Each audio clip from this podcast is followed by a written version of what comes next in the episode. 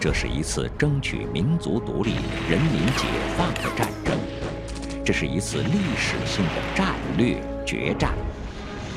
他是英雄的礼赞，他以辉煌战绩奠定了全国胜利的巩固基础。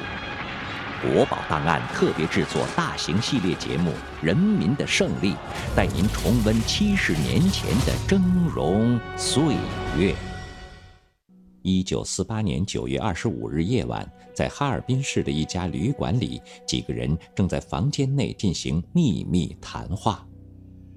其中就有东北野战军的罗荣桓、陈云和吕正操。他们正神情凝重地向一个二十多岁的年轻人布置一项秘密任务。这个年轻人名叫范勇，是当时东北后方解放区齐齐哈尔铁路局昂昂西机务段的火车司机长，而他接下的任务是将一列军火运送到辽沈战役的前线去。一九四八年九月二十八日清晨，在位于今天黑龙江省齐齐哈尔市的昂昂西车站里，一列火车正在做临行前的准备。这就是三零零五次秘密军火列车。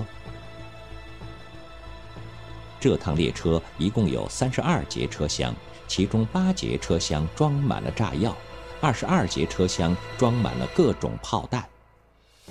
而这批数量庞大的军火必须以最快的速度从昂昂西车站运送到辽宁阜新的西阜新车站。清晨六点五十分，三零零五次列车缓缓驶出了昂昂西车站。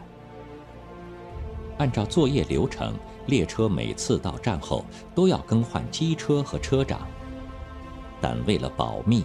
在铁路局的批示下，三零零五次列车全程不换机车，人员不换乘，保证原班人马直达前线。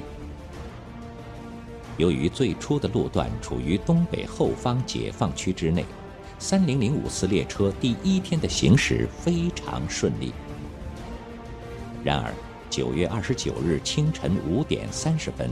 当三零零五次列车刚刚驶进位于今天吉林省双辽市的玻璃山车站时，车站内突然响起了空袭警报。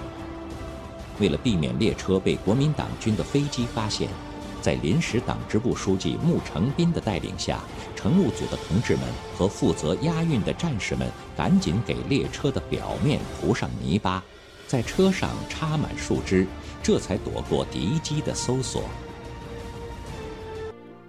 当列车在郑家屯站刚刚停稳，范勇和穆成斌就发现有人在车站里等着他们。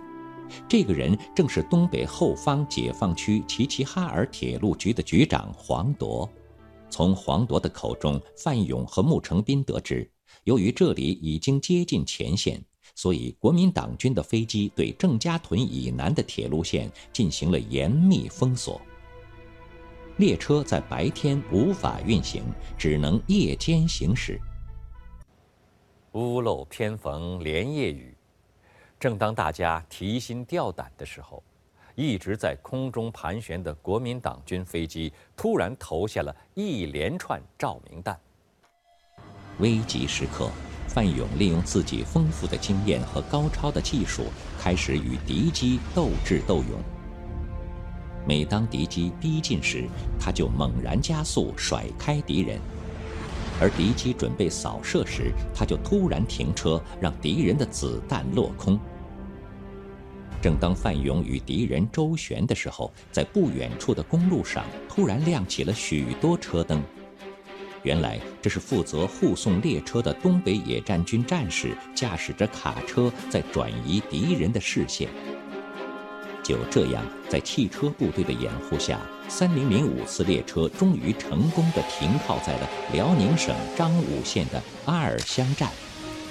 而此时，车厢表面已经留下了二十多个弹孔，让范勇后怕不已。三零零五次列车乘务组全体人员冒着生命危险，只用了四个昼夜，就胜利完成运送军火的任务。为解放东北做出了重大贡献。因此被荣记集体特等功。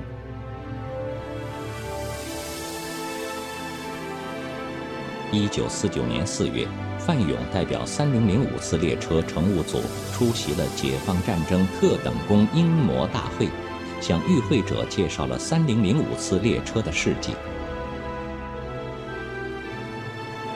会后，毛泽东、刘少奇、周恩来等领导人纷纷接见了他。